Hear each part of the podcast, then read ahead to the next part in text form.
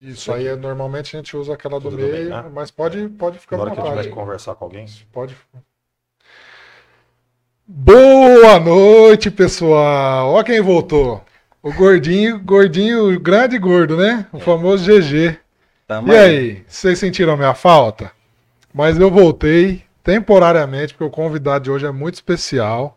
Eu precisava voltar, né? Um professor meu da minha época, o Danilo já já vai apresentar. Boa noite, Danilo. Boa noite, Homero. Seja bem-vindo. Valeu, obrigado.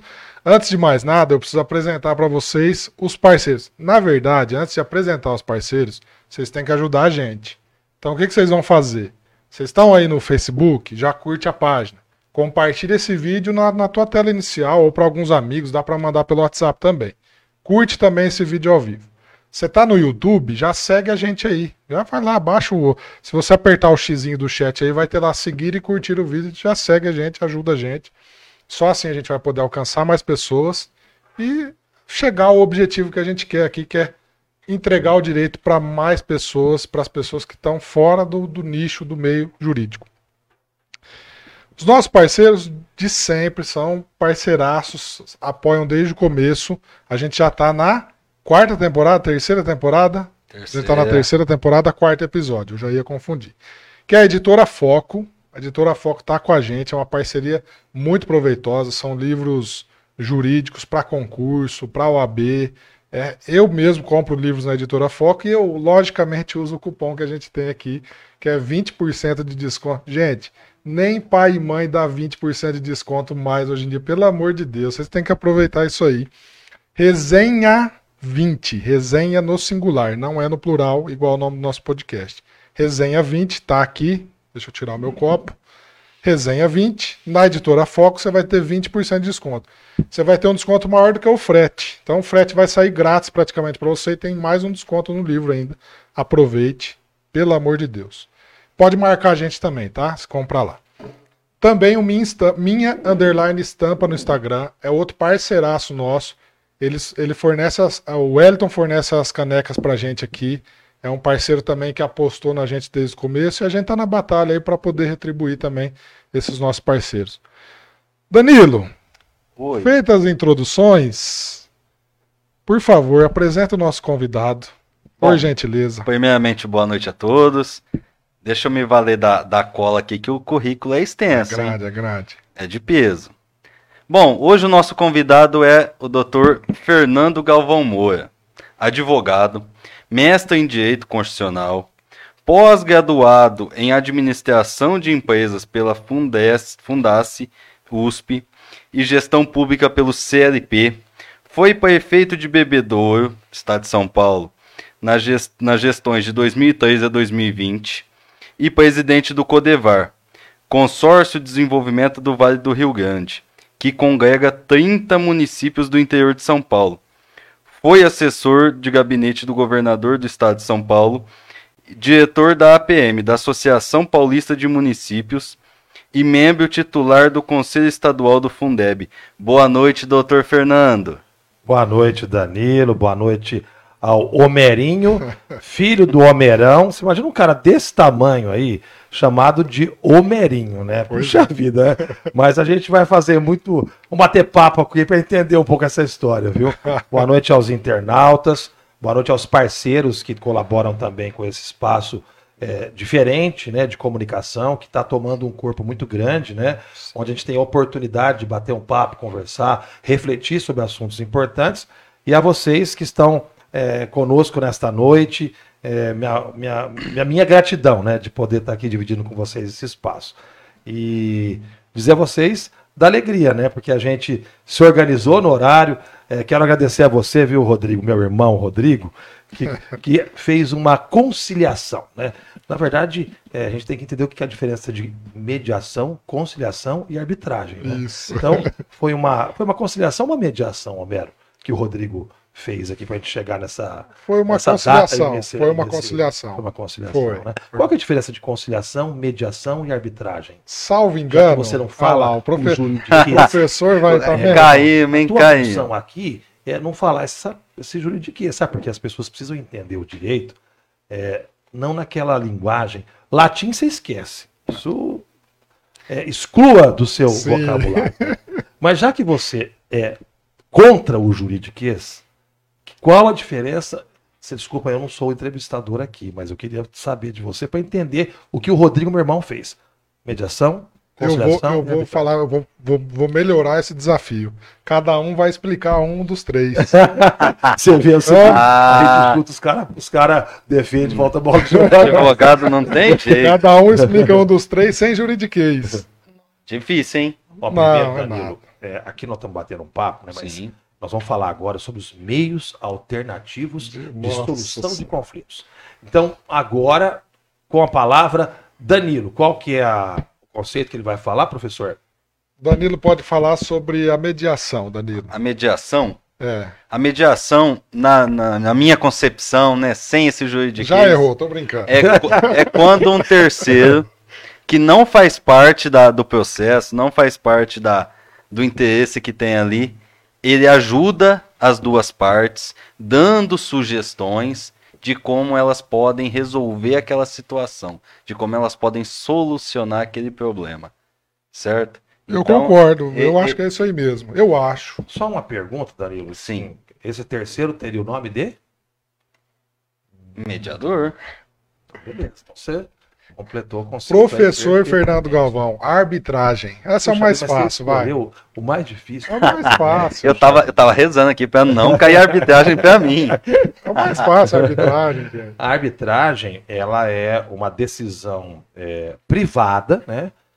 Que você, é, é, você decide dentro de uma câmara de arbitragem, que é composta para justamente como se fosse um juízo arbitral, na verdade é uma justiça privada, entre aspas, né?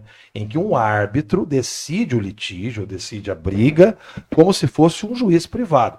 As partes, elas decidem levar ao árbitro e abrem mão do poder judiciário para que esse árbitro decida como se juiz fosse.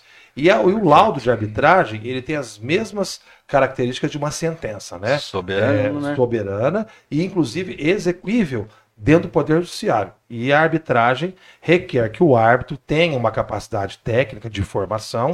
Ele não é um mediador, ele não é um conciliador, ele é alguém como se fosse um juiz privado formado para expedir um laudo de arbitragem.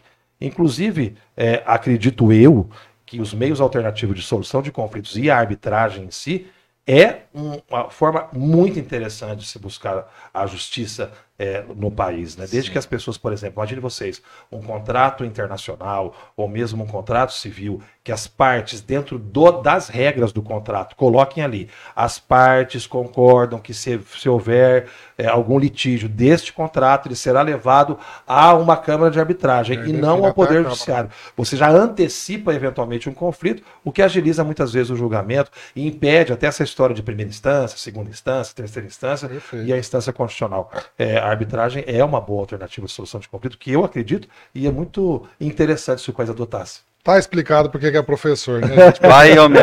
Agora você tem a difícil. Meu Deus, como é Missão, fácil pra ele. Não, mas ele tem a difícil missão de superar essa explicação Que tão jeito, boa. jeito. Eu quero ver ele bater. Ó, imagine aqui um texto muito bonito falando o quanto a justiça extrajudicial ela é extra intrajudicial ela é importante e um pouco diferente da mediação, a conciliação é, ela é ela é dirigida por um conciliador e esse conciliador ele não atua para para as partes chegarem num consenso. Ele não faz uma proposta formal ali. Ele simplesmente junta as partes e dá a oportunidade que as partes discutam e cheguem num consenso ou não.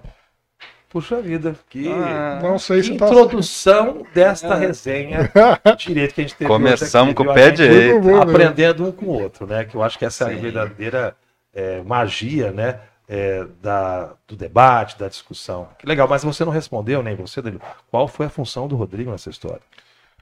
O Ele foi Rodrigo, conciliador, mediador ou árbitro? ele foi um. Não, ele foi um conciliador, porque já existia a intenção. Sim. É, a gente só não tinha agenda e ele, ele atuou. Na verdade, como ele atuou, ele foi um mediador, né? Ele atuou ali pra gente chegar num. Ele teve um papel bem ativo comum. nessa. Então ele foi no mediador. Foi um mediador. de hoje. foi um Então, mediador. Rodrigo, parabéns pela sua mediação, viu? Te amo, meu irmão. Você sabe o carinho que eu tenho por você. O Rodrigo, ele é o mais novo de nós lá em casa, né?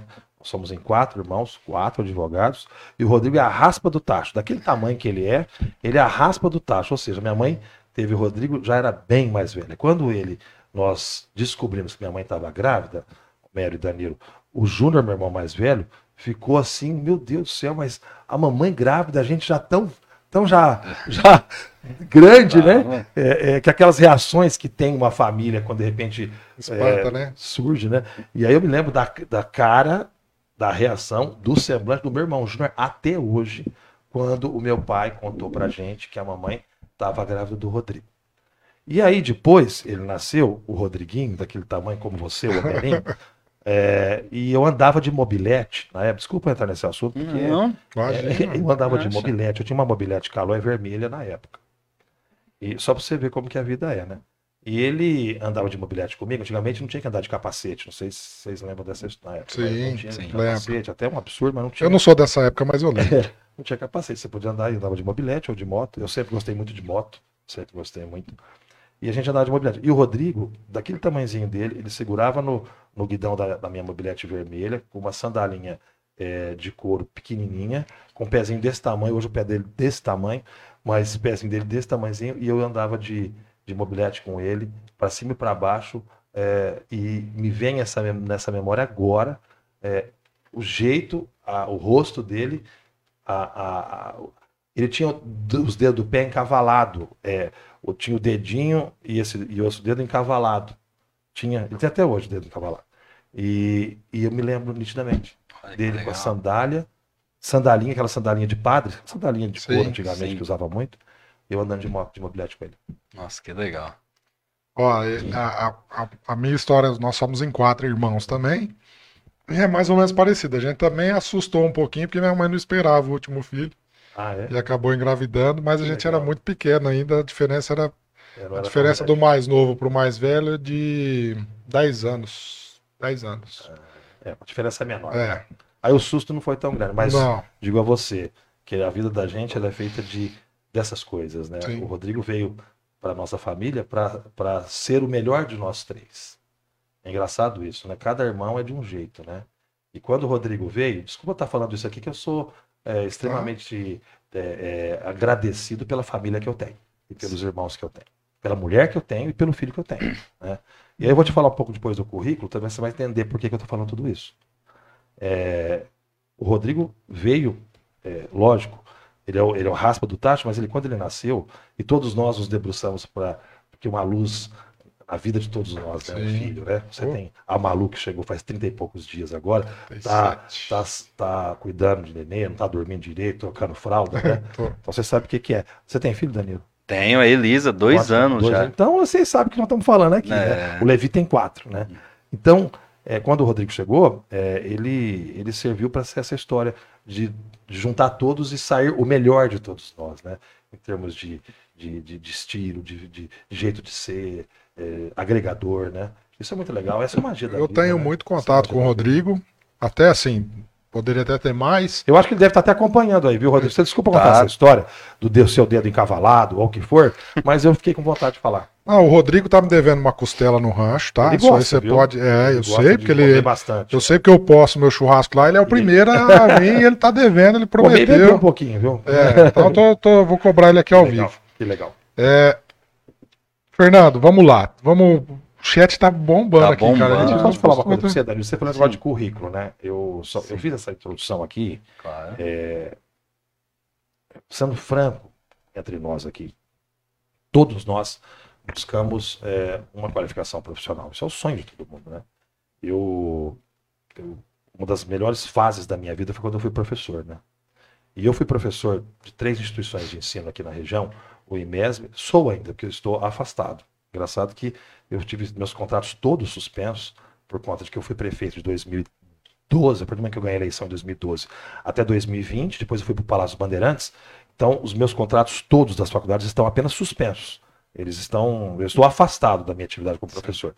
Mas por que eu estou dizendo isso? Todos nós buscamos a melhoria da nossa condição é, intelectual. Né? Fundo no fundo, a gente quer aprender um pouco mais, quer refletir um pouco mais.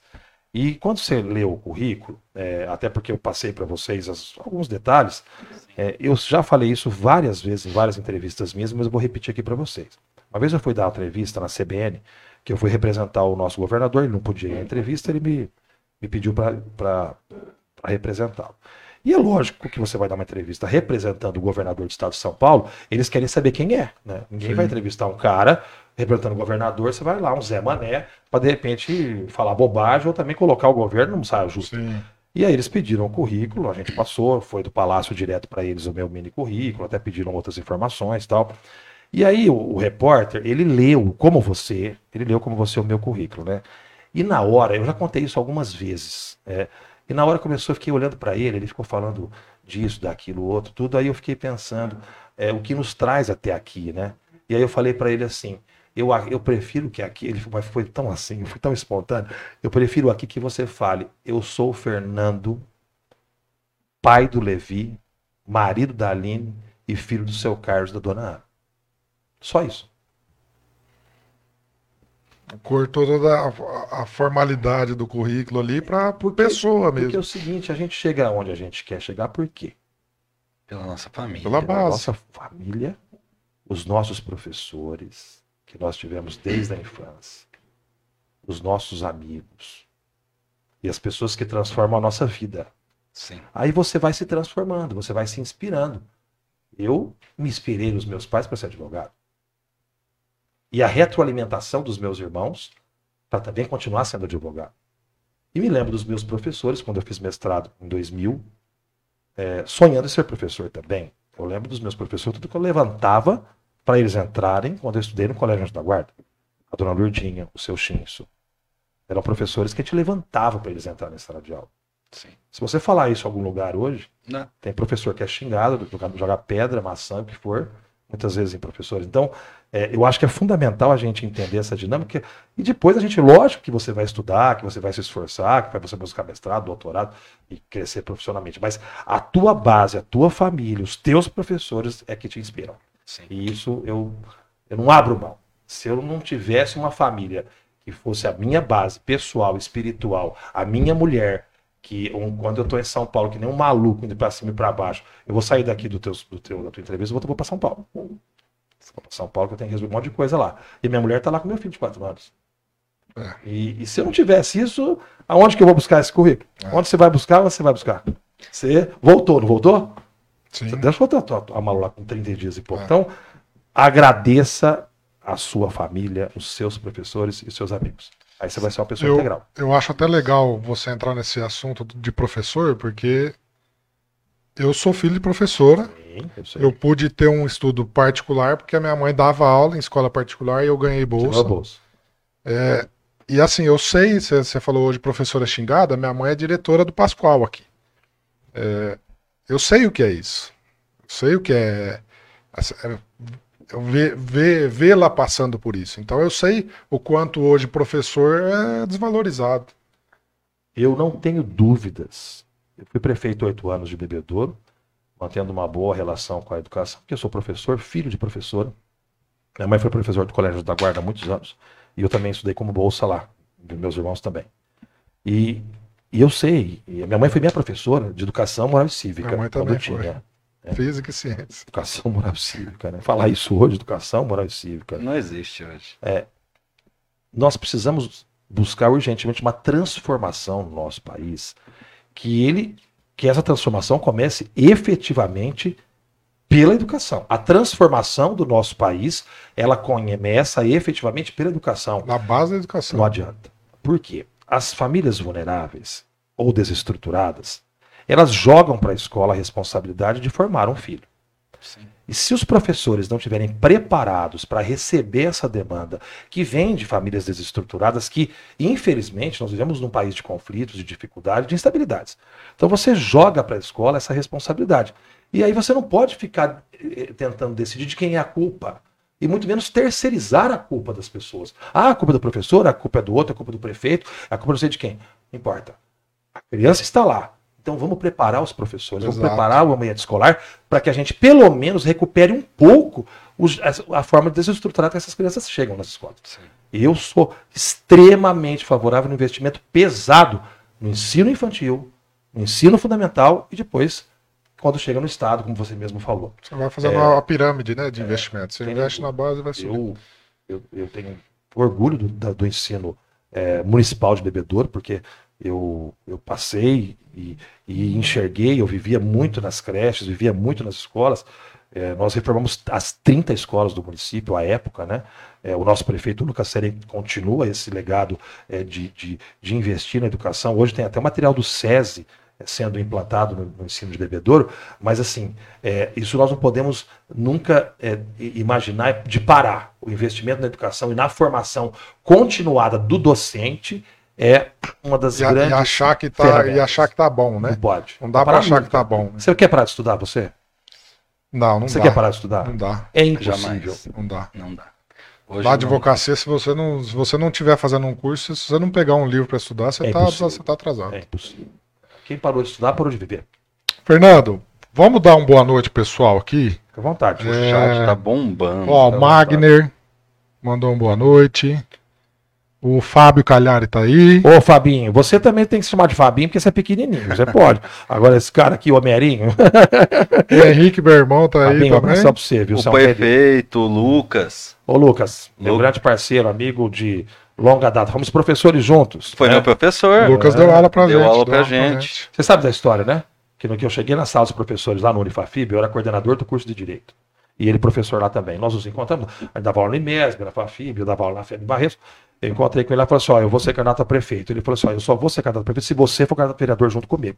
Eu falei: então tá bom, então eu vou ser candidato a vereador, você é a prefeito. Ele foi candidato a vereador, eu fui a prefeito, ganhamos a eleição juntos. Ele foi meu vereador, líder na Câmara, lá em 2013. Aí, como nós temos um relacionamento muito próximo, ele tem uma capacidade muito grande, muito inteligente, eu chamei ele para ser meu secretário de desenvolvimento. Então ele veio para trabalhar comigo na prefeitura e deixou a Câmara é, e coloquei lá na época a Sebastiana, líder de governo meu. E por coincidência, e boas coincidências da vida, que não é coincidência, é lealdade, gratidão e respeito a um grupo político. Hoje ela é vice-prefeita e ele é o prefeito. Ou seja, é possível fazer uma política de forma diferente. E é isso que eu tentei fazer em Bebedouro. Acho que errei umas, algumas vezes, acertei em outras vezes, mas mesmo errando, eu sempre tive pessoas leais a mim. Então, obrigado, Lucas, aí, por você ser um parceiro meu de tantos anos. Ó, Magner, boa noite, doutor Fernando. Boa noite, Euler. A Márcia, boa noite. Tem alguma pergunta aí? Alguém? Boa noite, pessoal. Ó, fala onde vocês estão aí. Manda pergunta de que aí. cidade que você tá, de que Isso. bairro que você tá. Comenta aí onde você tá, porque aí fica mais fácil a gente conversar aqui, de repente bater um. É. mandem perguntas. Doutor Fernando. Fernando, Se quiser, pode Ó, perguntar o que quiser aí, viu? Pode não tem medo de perguntar. pergunta Se nenhuma. quiser mandar superchat também no Pode YouTube, manda bala aí. perguntar. Doutor Fernando, vamos lá. É, eu queria saber. O senhor já comentou Não faz pergunta difícil aqui. Não, viu? é fácil, Não, essa é fácil. Senão depois. que você virou advogado por incentivo da sua família. Uma inspiração, Como que foi isso? Como que, como que você chegou no direito, Eu- virou advogado? Eu vou te dar uma, uma, uma coisa aqui, vou te falar uma coisa para você que, que, que, que a inspiração a pessoa tem que ter na vida. Você não se- você tem que se inspirar em algum, em alguém, né? As pessoas perderam as referências, as inspirações na vida, né? Uhum. Perderam e estão perdendo cada vez mais, né? Se você perguntar para um cara jovem quem é quem que te inspira, ele vai falar de repente sabe Deus o quê? É, a gente sempre teve que se inspirar em bons professores, bons profissionais, né? Sim. E eu me lembro até hoje de um júri simulado em que nós discutimos o Código de Hammurabi. O Código de Hammurabi é a lei de Italião. Não sei se vocês já devem ter estudado isso na época da faculdade. Olho por olho, Dente dente, por dente. O que, que é isso? A pessoa pagava com a pena, com o próprio corpo, aquilo que ele praticava. Então, por exemplo, se ele furtava, se ele roubava esse celular aqui, ele tinha a mão cortada. Sim. Certo? Então, isso era o que o, o Código de Hammurabi determinava. E na época, nós fizemos um júri simulado no Colégio Anjo da Guarda. que Eu me lembro como se fosse hoje, lá no, sal, no, no salão do Colégio da Guarda, sobre o Código de Hammurabi. E sabe quem que era a professora à época que fez isso? Luzia de Souza Campos. Ela já é falecida. Foi minha professora. Ela é uma professora queridíssima. Um, é, um amor. queridíssima, né? É como vários que nós já perdemos, né? A professora Silmara Melo Quintela, que eu amava de paixão, o professor Chins, professor, meu professor de matemática, inesquecível para mim, né? E outros que, graças a Deus, estão conosco ainda. Mas ela fez um júri simulado sobre o Código de Hammurabi. E eu tinha que fazer a defesa da pena aplicada no Código de Hammurabi. Você imagina que maluquice, né? A gente pegou um caso concreto e aí eu tinha que fazer a defesa da, do rigor da lei. E naquele momento, eu não sei o que aconteceu, que eu falei tanta coisa lá na hora, mas tanta coisa, que eu ganhei o júri defendendo o código de Hammurabi, você acredita? Então, aquilo lá, e depois o pessoal que estava lá, que foi jurado, tudo, veio falar assim, ô Galvão, eu acho que você deveria seguir a carreira da tua família, do teu pai, papapá, papapá, porque você conseguiu defender o código de Hammurabi, que é uma coisa indefensável, né? E aí, com aquela coisa já em casa, e o estímulo dos meus amigos, eu comecei a pensar, né? Aí fui fazer faculdade. Eu fiz direito na PUC de Campinas de 1991 a 1995. Me formei lá na PUC de Campinas. Só que a minha paixão era a área acadêmica, não, não tinha jeito. Eu me formei em direito, advoguei muitos anos, é, sócio dos meus irmãos, né? Do, do, do, do, meu pai, do nosso escritório. Mas eu sempre tive uma, uma, uma queda, podemos dizer, para a área acadêmica. Né? Aí eu decidi fazer, fazer a pós-graduação porque na época nós tínhamos só o IMESB Bebedouro, não existia curso de direito, não existia nenhum. A faculdade de Bebedouro chamava-se IMESB Curso de Administração de Empresas. 1997 foi quando eu fui professor pela primeira vez com 22 anos. E na época, a Dreyfus, os bancos, as gerências eram todos alunos do IMESB, que era a única faculdade de administração, o único curso superior que tinha na cidade, fora os cursos de pedagogia é, da Faculdade Soares. É. Soares. Então, todas as gerências que existiam nas empresas de bebedouro, a OMA, por exemplo, iam fazer administração de empresas. E eu, com 22 anos, Tudo. eu passei no concurso do IMESB e fui, e, e fui fazer pós-graduação na USP pela Fundasse. Por isso que eu tenho pós-graduação em administração pela Fundasse, porque eu precisava ter pós-graduação para poder prestar o concurso público de professor. E na época passei é, no concurso público. É, o professor André Pipino, ele passou também é, no concurso e nós dividimos as disciplinas de direito dentro do curso de administração de empresas. Eu dava direito empresarial, que é na verdade direito comercial, né? Uhum. Das empresas, a constituição das empresas, os tipos de empresas, né? Então eu comecei a dar aula é, é, no IMESM em 1997 e aí depois em 2000 parti para o mestrado na UNAERP Ribeirão Preto, que era o único mestrado que tinha na região, né? E como nós tínhamos poucos professores titulados à época, né? É, para dar aula no curso de direito precisava ter titulação ou um concurso público de juiz, promotor ou delegado. Dificilmente um advogado que não tivesse titulação poderia dar aula, porque o MEC exigia para que se abrisse um curso de direito, no mínimo a qualificação de mestrando, estar fazendo mestrado. fazendo mestrado. E aí eu comecei a fazer o mestrado, me apaixonei pela área acadêmica, comecei a dar aula na, em Barretos, na FEB, é, no IMESB continuei dando aula de Direito para Administração Contábeis e fiz o projeto pedagógico do curso de Direito do Unifafib. É, montei o curso de Direito, fiz o projeto pedagógico do curso de Direito lá, com as disciplinas, a, a carga horária, a parte de estágios, né, o núcleo jurídico. E lá eu montei a primeira Câmara de Arbitragem para estagiários de uma faculdade de Direito. A primeira Câmara de Arbitragem é, foi montada na FAFIB, porque eu tinha convicção de que é, os meios alternativos de solução de conflitos era interessante para a formação do aluno, que ele não fosse formado com aquele ímpeto do litígio, que o ímpeto de brigar, mas sim com o ímpeto de conciliar, de mediar, de você buscar de repente é, arbitra, uma arbitragem para poder de, de repente dirimir aquele conflito. Né?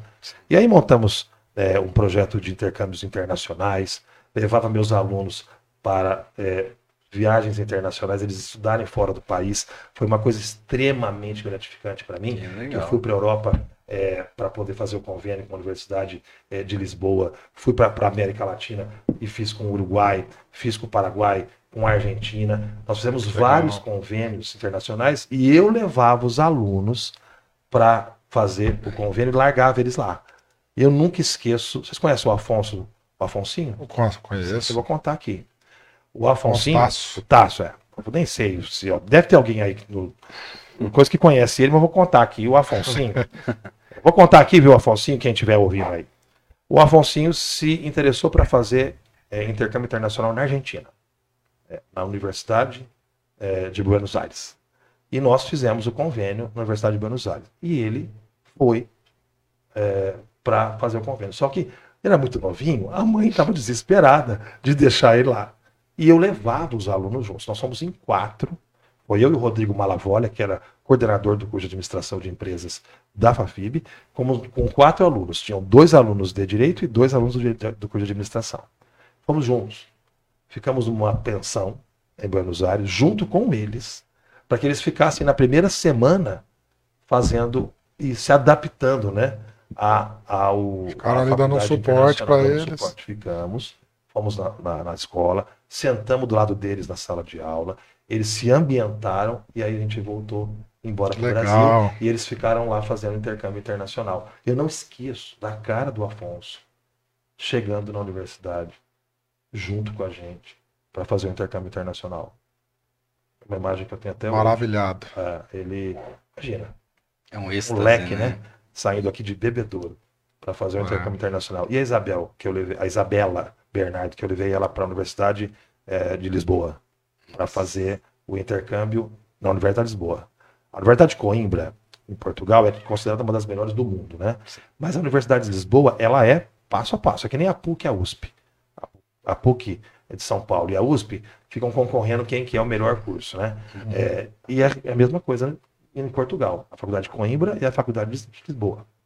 A hora que a, que a Isabela entrou junto comigo, dentro da instituição, e a reitora na época recebeu a gente, você não imagina o meu orgulho, é, é, a minha satisfação, Homero, de, de, de repente estar junto num momento desse. É de chorar na hora que eu que eu lembro ah, legal. Dessas, legal desses jovens assim. E sendo é, professor, né, formador ali, eu imagino que deva ser extremamente satisfatório.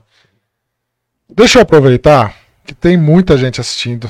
São mais de 280 pessoas assistindo a gente Quero agora. Quero agradecer a oportunidade de estar aqui mais uma vez, aos internautas, e lembrar, fala de onde você está, que cidade você está, e, e ó, Jabuticabal, tem gente de Jabuticabal, Franca.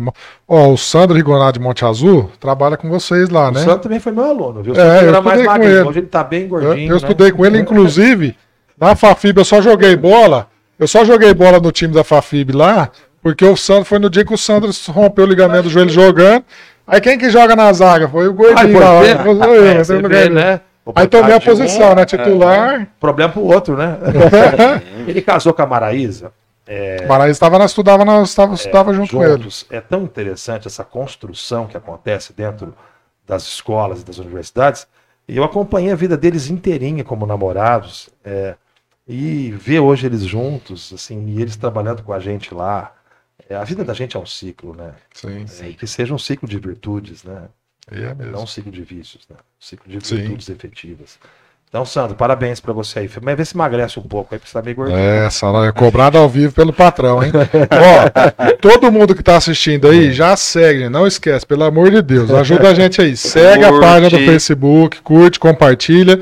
Eu vou deixar o Danilo falar, eu juro por Deus, o Danilo Daqui tá tentando falar. Um segredo Danilo... aqui. Daqui a pouco eu vou contar um segredo aqui, não vou falar de quem que é, mas mais para frente um pouco. Vai, Danilão, solta a braba aí, que o Fernando falou que eu fiz pergunta muito fácil pra ele até agora. Que isso, eu tô deixando, ele você, de, ele tô deixando você matar a saudade aqui, cara. Obrigado, é. você é gentil demais. Bom, o, o, Fernando, Fernando, né? Aqui, doutor, quem, quem fala doutor aqui. Para de novo de case, hein? Põe moedinha na caixinha aqui. Falou do que eu falei aqui foi dos métodos alternativos solução de conflito. Tem que pôr a moedinha na caixinha. Cada juridiquês aqui. Nossa senhora. Bom, é, Fernando, de advogado, filho de advogado, advogado, professor para político. Eu sei que é, é, talvez pode ser um tanto quanto delicado, mas como foi isso para você? É, muita, muita gente acha que, que ah, política é só candidatar e é fácil. É, a gente, eu falo a gente porque eu também trabalhei já Trabalho em prefeitura, trabalhei isso, em órgão. Em órgão um abraço ao prefeito de Taquaral, Paulinho. Paulinho, um abraço. Um abraço ao Jefinho, vereador de Taquaral, Isso. que representa todos os vereadores aí. Aí é, a gente sabe o quão difícil é essa mudança? O advogado já é cobrado, mas um político é muito mais.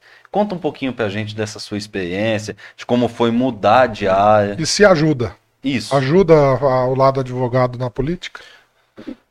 É, o direito, ele é uma área é, que tende para uma reflexão bem política e interessante de entendimento do funcionamento de, um- de uma cidade, de um estado e de um país. Por quê? É, eu fui fazer mestrado em direito constitucional, né? É, e, e o direito constitucional ele, ele, ele, ele estuda com muita profundidade é, na parte dos três poderes o funcionamento do poder legislativo, executivo e judiciário. Estou dando um exemplo aqui do que acaba interferindo na vida da gente para fazer nossas escolhas, né? Eu não tenho dúvidas, eu não tenho dúvidas nenhuma que o direito ele foi um incentivador para eu estar na política também. Porque o direito estuda a política, estuda a democracia, né? Quando você estuda ciências sociais lá no início, sociologia, filosofia no início do curso, você estuda muito a formação, né? É, quando estuda na Grécia, por exemplo, as primeiras cidades que surgiram, as polis, né? Polis. Então você começa, quem gosta, né?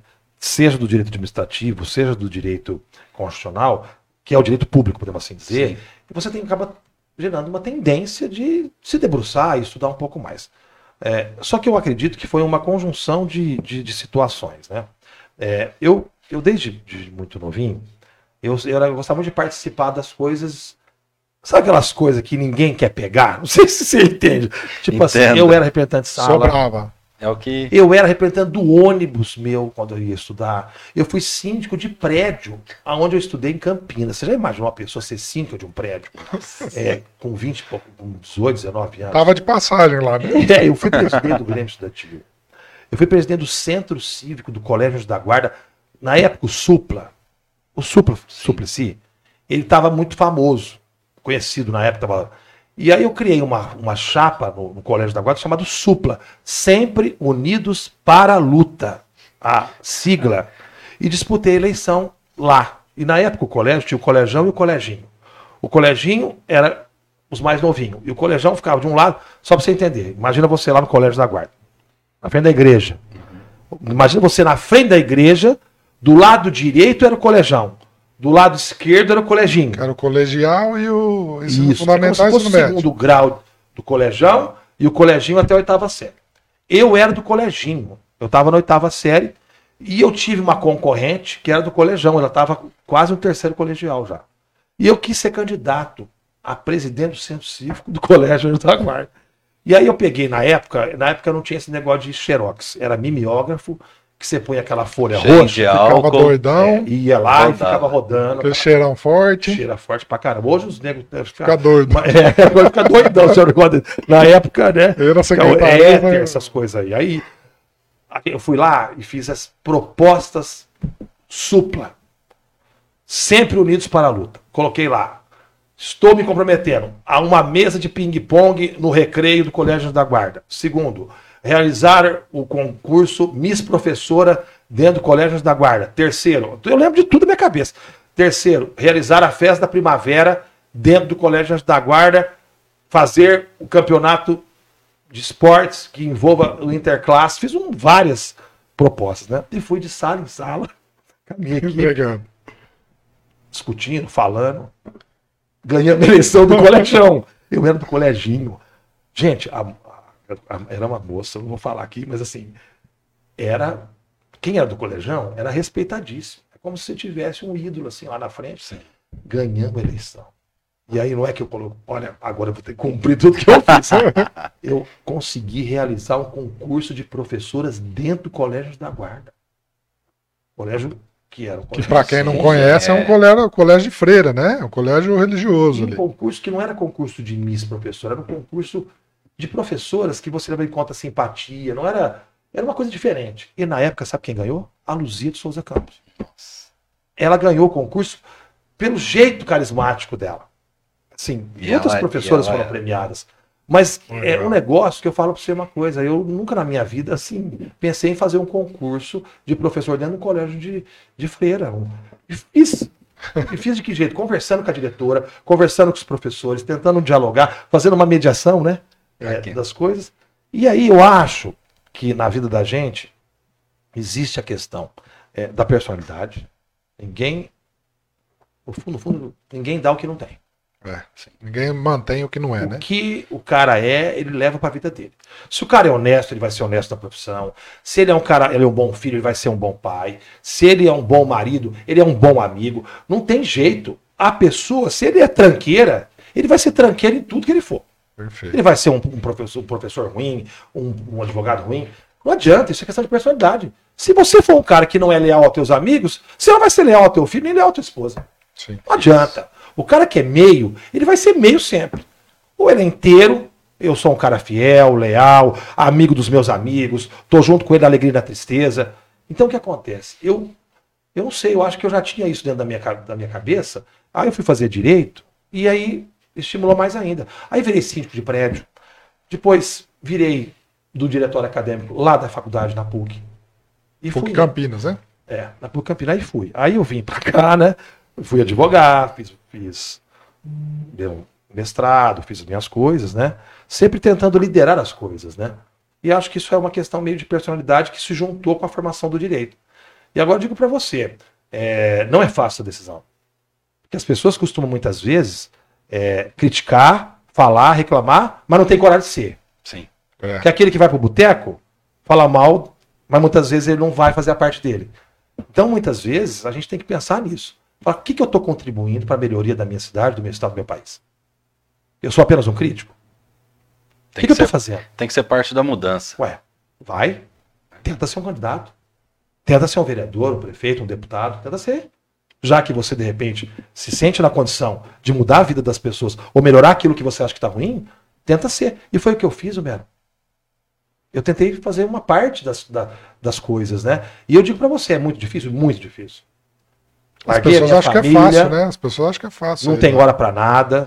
Isso É uma coisa completamente é, maluca, porque é, quando você é prefeito, você tem que estar em todos os lugares ao mesmo tempo e é- você é culpado por tudo. Se chove, é culpa tua. Se não chove, também é culpa tua. Se chove e inunda, a culpa é tua. Se não chove e não tem água na torneira, a culpa é tua também.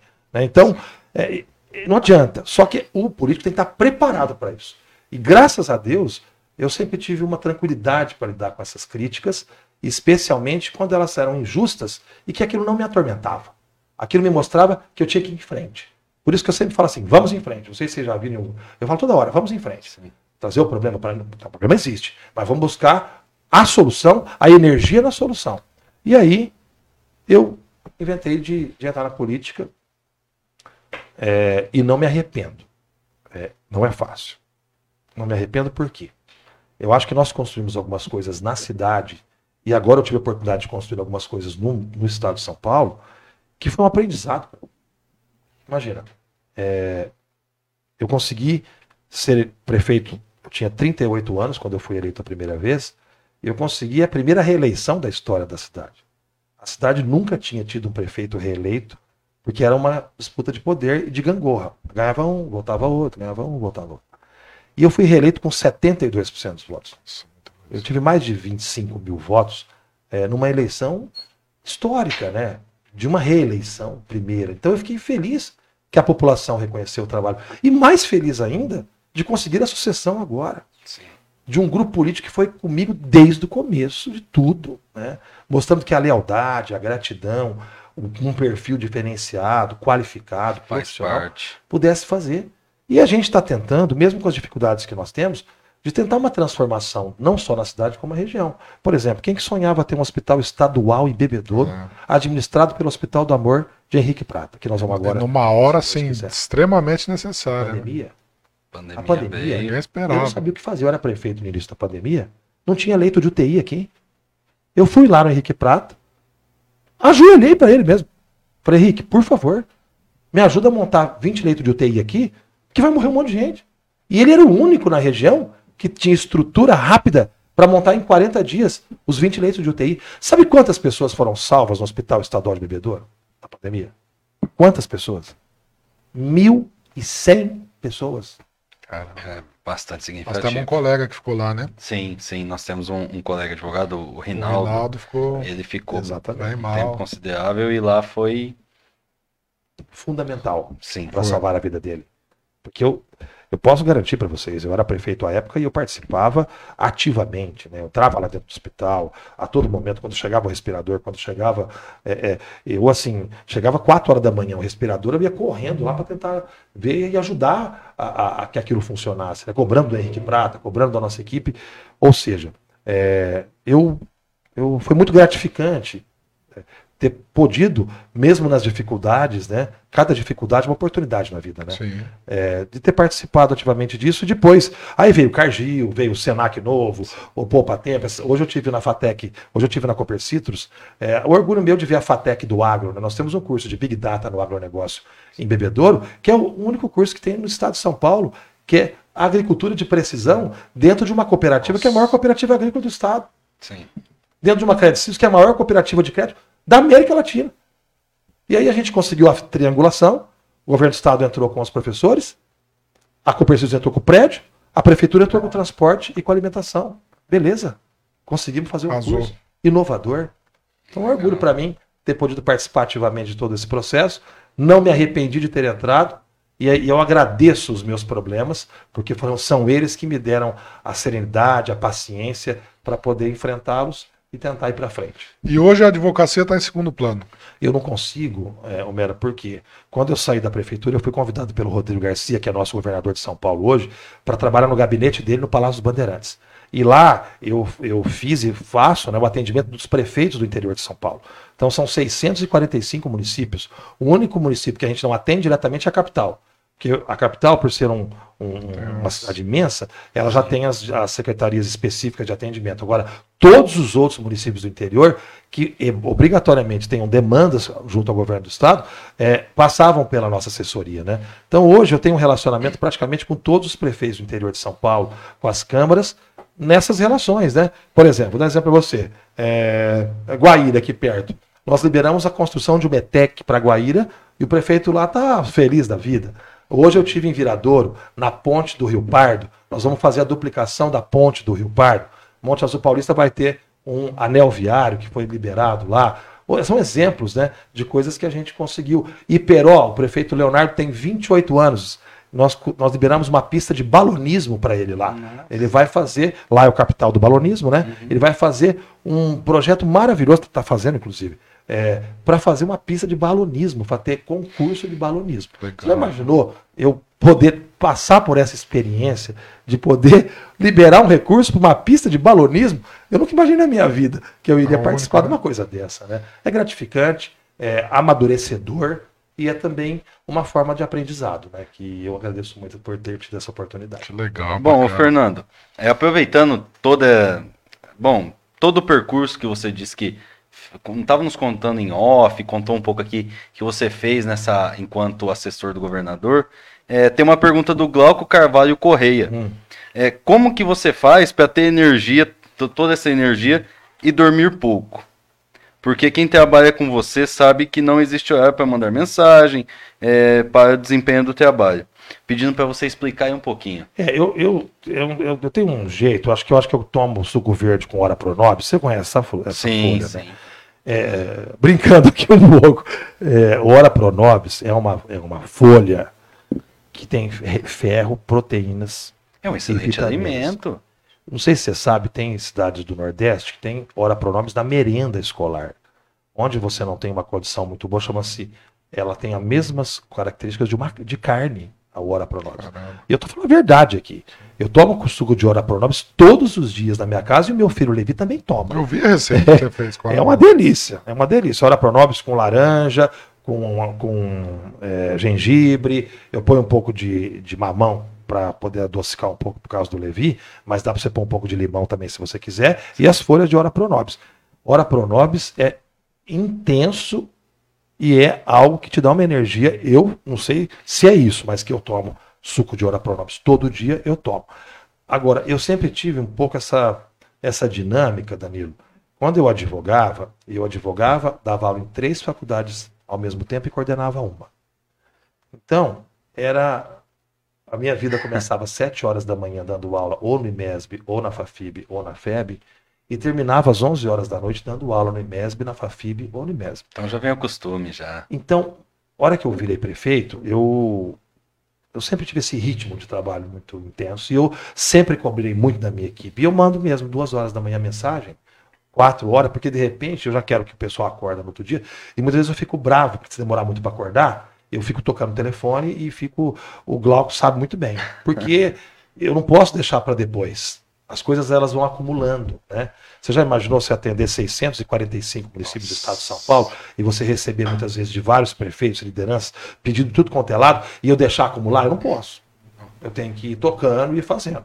Então é o, é o meu estilo de trabalhar. E quem trabalha comigo sabe que eu, que eu gosto de ser intenso e que eu gosto das coisas para ontem. Isso aí. E a Aline tá dando um spoiler aqui no, Eu- no eu já- chat. eu já aqui, tava Aline entrou aí? É. Pra O que que ela tá aí? confessar que você vai divulgar uma receita nova de Hora Pronobis.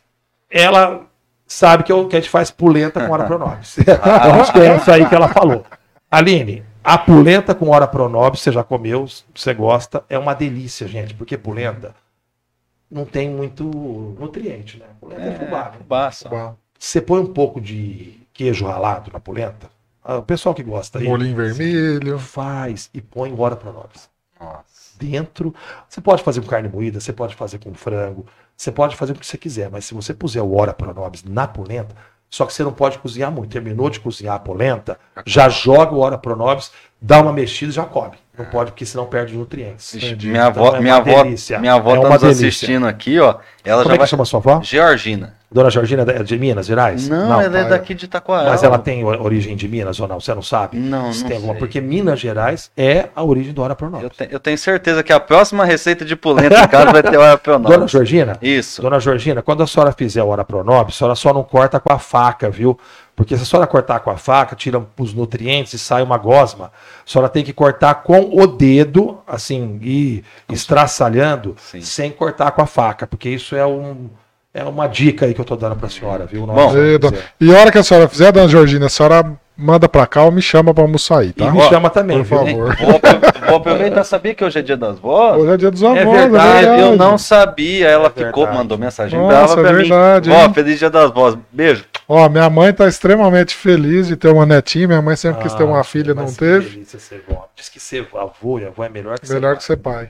E a minha avó, e a minha avó, assim, tá toda, toda, porque nasceu a minha filha e menos de um mês depois nasceu o filho da minha prima. Nossa, tá babona É, a filha do, vezes. filha do babão, Opa! a Juliana. Ah, que delícia. E minha avó Grandes também tá. amigos. Minha avó tá, nossa, tá numa, tá numa alegria Vovó também. Ana, vovô Carlos, vovó Moema, vovô Celso. Parabéns pra vocês. Parabéns, Parabéns a todos os avós que estão nos assistindo. Meu Em avô, nome da dona Georgina, né? Todos os avós que, é, na verdade, são a base da família, né? Sim. Porque os nossos, as nossas origens estão aí, né? Vem, vem Que é o deles. sangue, né? E quem não é de sangue também, né? Sim. Quem eventualmente não tem eu, eu, sangue. eu sou de Monte Azul e eu tive uma grande, assim. Eu fui acolhido aqui em Bebedouro por conta do meu avô. Porque assim, onde eu falava que eu era neto do Álvaro da Soberba, ô, nossa, teu avô fazia documento pra mim. O Sander, que trabalhava lá com o Vitor, fui lá no, no, no- no programa do Sander quando ele tava na RB. Sandra Ascenso. Ele, nossa, meu, teu avô foi lá, eu não tinha dinheiro, teu avô fez documento pra mim, não, não queria me cobrar, não. Pessoas que deixam marcas profundas, né? São Ele me abre porta né? até hoje, cara. É São um negócio assim. O Mel já tomou muita cerveja já com essa história do vô dele. É, opa, Bar do Mineiro. esperto, hein? Bar do Mineiro que eu diga. É, Mas é muito bom ter gente assim, né? Que a gente.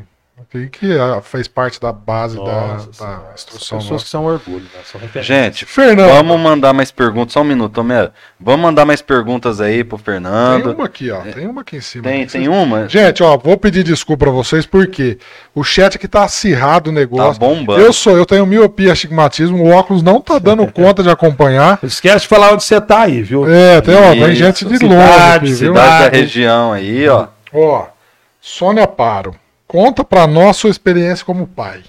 Nossa, só aí a senhora quer fazer eu chorar. Eu sei que tá um paizão, porque eu vejo lá. É, Eu vejo, é. debruço intensamente quando eu tenho. O que que acontece? Vocês, que- nós somos pais, né? Cada um tem a sua atividade profissional e a sua vida, né? Sabe como é difícil quando a gente não consegue ter o tempo suficiente para os nossos filhos, né? E eu fui pai muito mais velho. É, eu e a Aline, a gente tentou é, ter filhos durante muito tempo. E imaginem eu é, prefeito da cidade, é ela professora, a Aline é professora é, de veterinária. Ela é veterinária, fez veterinária na Unesp em Jabuticabal e residência Não. na Unesp de Botucatu. E a gente já namorava quando ela, quando ela fazia Faz tempo que ela se formou lá? Ela se formou em 2000. Ela é mais nova. Meu pai formou lá também na Unesp Jabuticabal, 95, veterinário também. 2000, 2001, 2002. A Aline, ela fez é, graduação, fez, fez pós-graduação, fez residência, e aí depois foi dar aulas. Né? Então ela é professora na Unirp em São José do Rio Preto e na zootecnia e na veterinária de Barretos. Uma excelente professora, querida pelos seus alunos. E ela dá aula há mais de 16 anos, né? Então você imagina, eu prefeito, ela professora com um mundo de aulas, a nossa vida corrida e, e, assim, é, querendo muito ter um filho e o filho não vinha, não vinha, não vinha, é, e a gente assim querendo que a nossa família se completasse, né? E a política consumindo a gente também, né? Porque não é fácil, né? Não. E um casal novo, né? Que entra, ela entrou na política comigo. Porque a Aline foi uma primeira dama marcante na cidade. Ela participava de tudo, estava muito Atuante, né? presente. E ela é uma pessoa de um- uma forma de lidar com as situações de uma maneira muito simples. A Aline nunca teve essa história de status de primeira dama, sempre foi uma pessoa muito muito na dela. E ela assim me ajudou muito nas minhas campanhas. Nós íamos nas casas de porta em porta se apresentar é, porque eu não era político, né? eu tive que me apresentar para a população pela primeira vez. Na minha primeira eleição, eu andei 30 mil casas na cidade. Casa por casa, me apresentando. Eu não era político. Eu não tive uma tradição política, né? Eu não tive um padrinho político. Eu tive que criar minha própria imagem política para poder disputar. E a Aline comigo do meu lado, o tempo todo, né? E na gestão a mesma coisa. E a gente queria muito um filho. Chegamos a pensar até em adotar. Porque não vinha, né? E aí aquela tristeza, muitas vezes.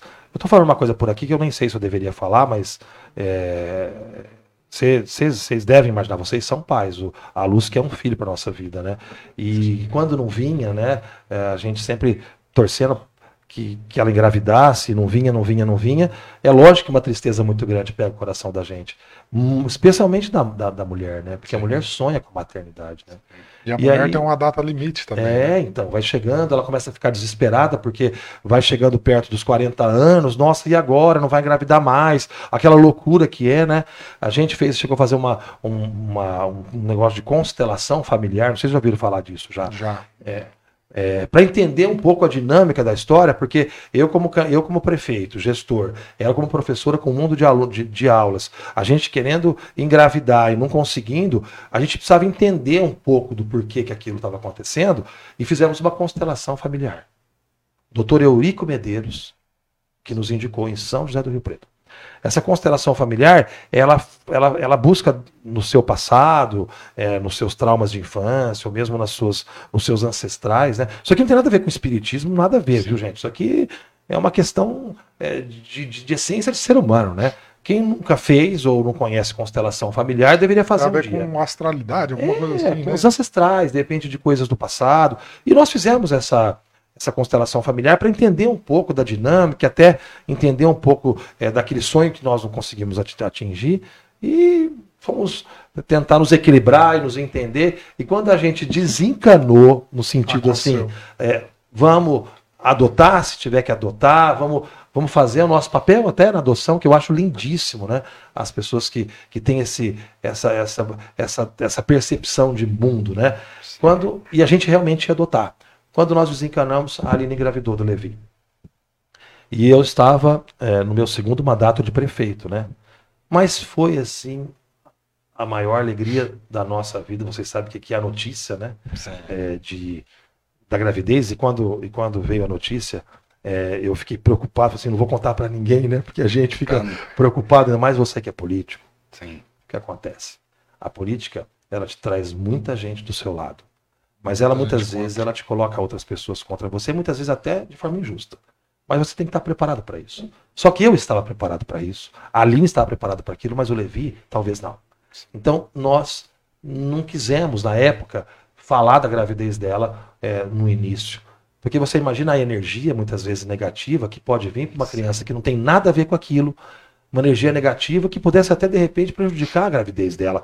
Então a gente não contou, só a família sabia. Desculpem estar abrindo isso aqui, que eu não, não sei nem se eu deveria, acha.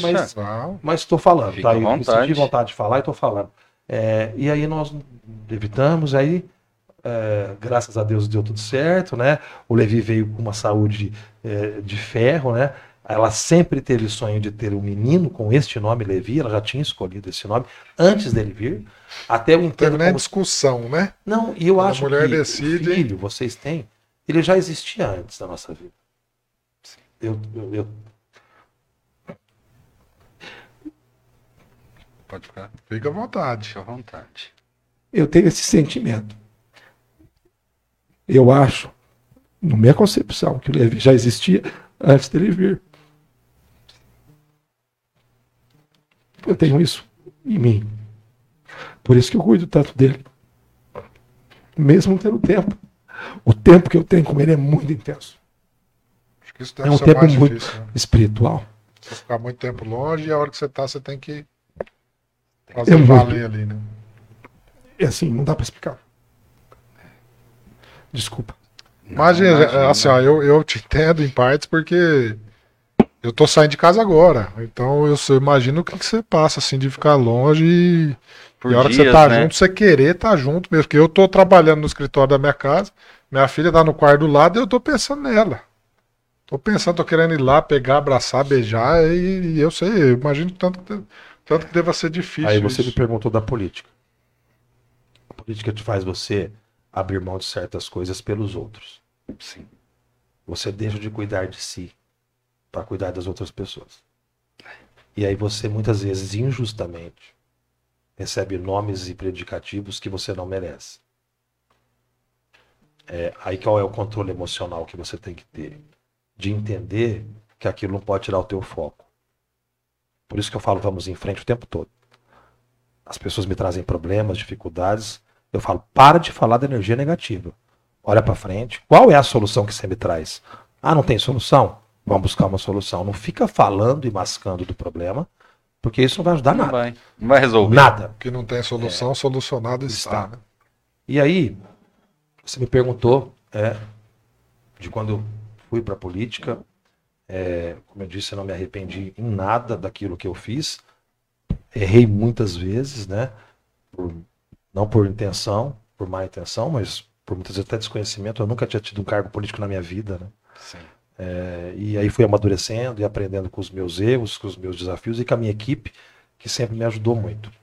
E, e aí depois me deu essa oportunidade de trabalhar no governo, que para mim foi a maior oportunidade da minha vida. Eu nunca imaginei que alguém saísse aqui de bebedouro para trabalhar junto do governador de São Paulo, com municípios muito maiores que o nosso, com prefeitos e ex-prefeitos que sonhavam em estar lá no palácio ao lado do governador, porque você tem ali uma ferramenta imensa, né? é, de liberações. Já imaginou? Nós vamos liberar aqui 100 milhões de reais para terminar o viaduto da Raul Furquim sem fim. Eu tenho certeza absoluta que se eu não estivesse no palácio, esse viaduto não estaria, não, não seria, não será construído, não seria construído. Por quê? É um valor muito alto para o tamanho do município. Normalmente você libera esses recursos para cidades maiores, né? Na hora que você tá lá, você tem um, você tem um olhar para cá. né? É, não tem dúvida. Então, assim, é, é importante. é, Eu, por exemplo, como eu comentei, eu não sou de bebedouro, sou de Monte Azul. Mas é importante ter alguém lá olhando para cá. Porque a gente sabe só, bebedouro 80 mil habitantes, salvo engano, né? A gente fala em 90 mil já com a. Monte Pô, Azul ó, 17. Já Monte Azul quase quem que 20, olha? tá? Quem que olha Quase assim, né? 20. Monte Azul e Viradouro tem quase 20 mil. A gente tá entre Rio Preto, Ribeirão e Barreto. Isso aí é sempre. Ó, o André Luiz Palazzo tá nos acompanhando lá de Jabuticabal. O André é de, é de Jaboticabal, trabalha na área social lá. A Tatiana, que é mulher dele, é professora no Instituto Federal de Barretos. É a ma... GCM André Luiz também falou que teve com você hoje na O André Copercis. esteve na Copercis comigo, ele faz parte da Patrulha Rural. GCM. É um grande. Eu tenho orgulho da GCM de Bebedouro. Cumprimentar aqui todos os nossos parceiros, né? Que eu fiquei com eles oito anos e ajudei bastante agora também nas novas viaturas que chegaram para a cidade. Patrulha Rural, base móvel, mudança de, de todos os recursos da, da, da, da Guarda Municipal. Lá em São Paulo eu ajudei bastante e fico muito feliz porque o André estava me contando hoje das visitas que ele faz na área rural e a satisfação dos produtores rurais, especialmente os pequenos, quando chega uma patrulha rural E eles vê a proteção É dentro da área rural. Que alguém eu tá fico cuidando, feliz né? de ter liberado duas patrulhas rurais para Bebedouro, é, estando no Palácio Bandeirantes.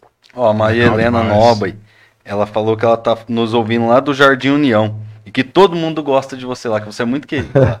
É, o setor sul da cidade, Jardim União, Tropical, Santo Antônio, Bom Retiro, é, é, é, Nova Esperança, que nós fizemos a nossa administração agora, Jardim São Carlos, todo o setor sul da cidade, é um, um- um setor que a gente tem um carinho, como todos os outros, mas eu tenho um carinho imenso por eles. é, eu já tive tantas, tantas alegrias em todos os bairros de Bebedouro, distritos, zona rural.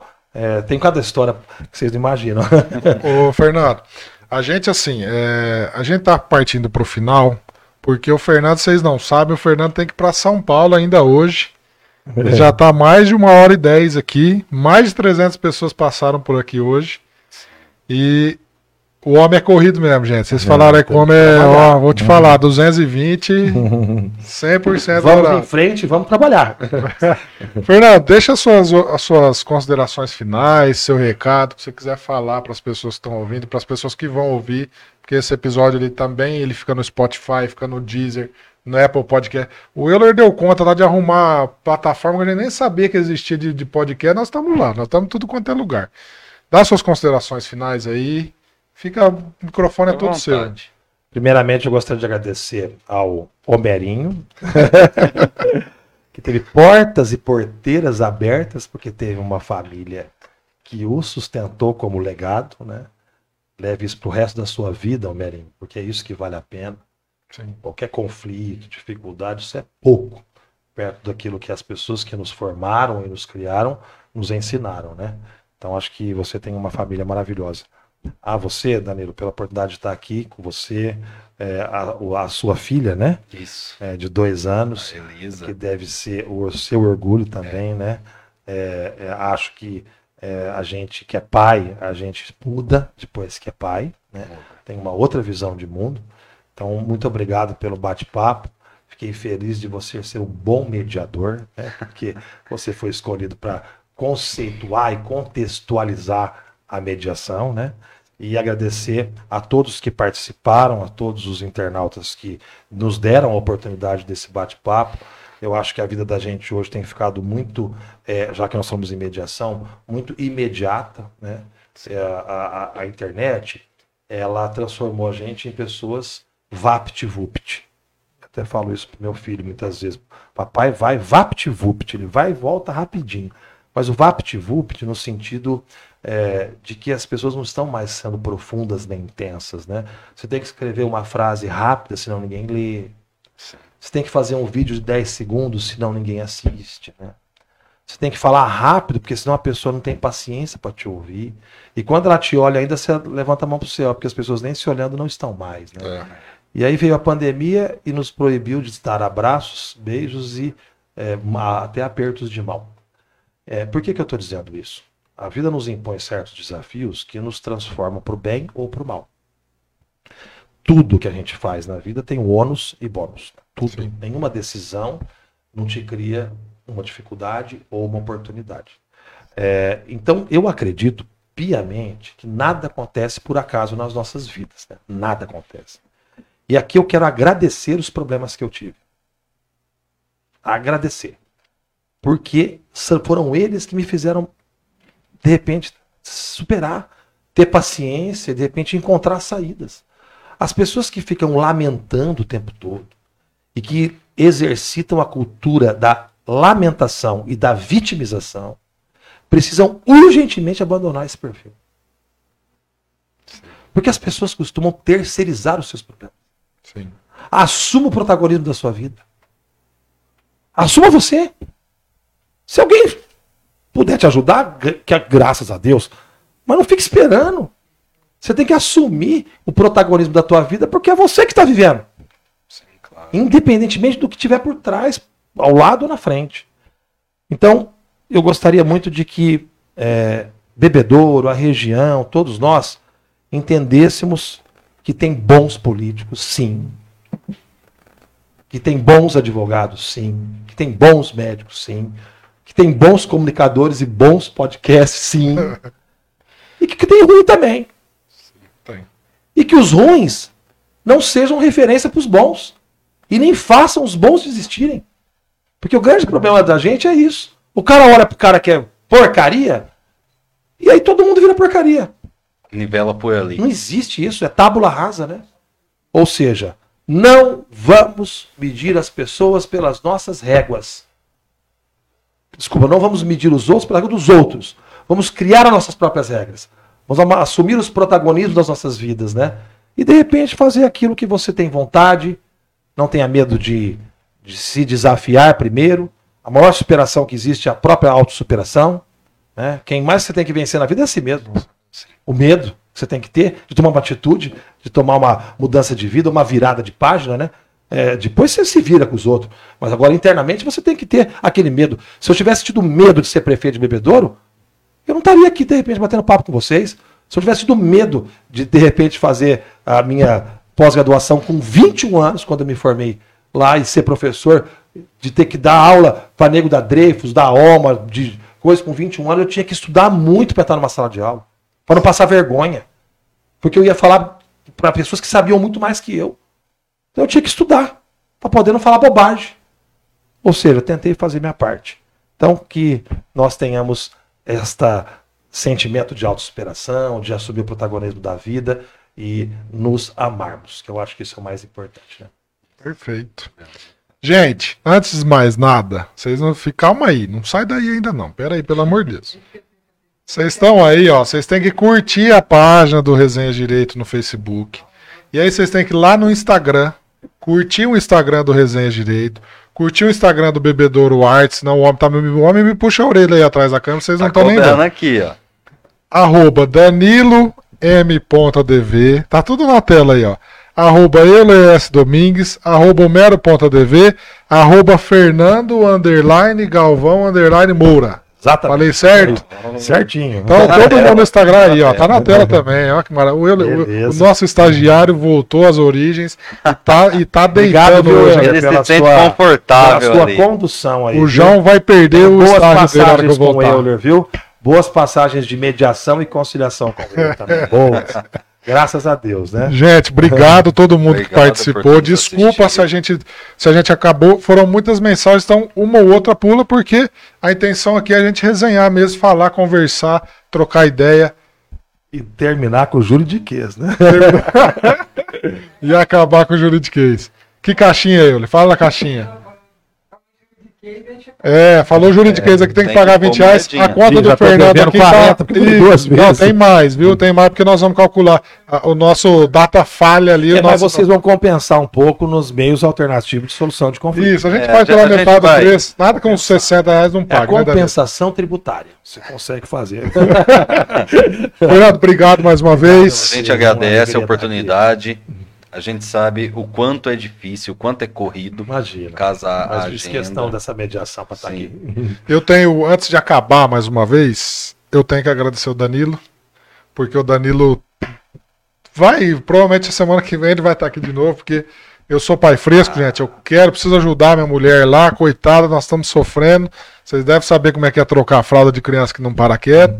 Então, assim, tem que agradecer o Danilo publicamente, o Euler também que to, tocaram, tão, vão tocar o programa aí por, por mais algum tempo, na minha ausência. É isso, gente. Obrigado, boa noite. Obrigado, Boa noite. Resenha 20, editora Foco e arroba minha underline estampa. As canequinhas aqui, ó, maravilhosos resenha. Se você quiser caneca do Resenha Direito, precisa comprar da gente, porque nós não estamos vendendo ainda. Pode pedir lá no, no Elton, que o Elton faz.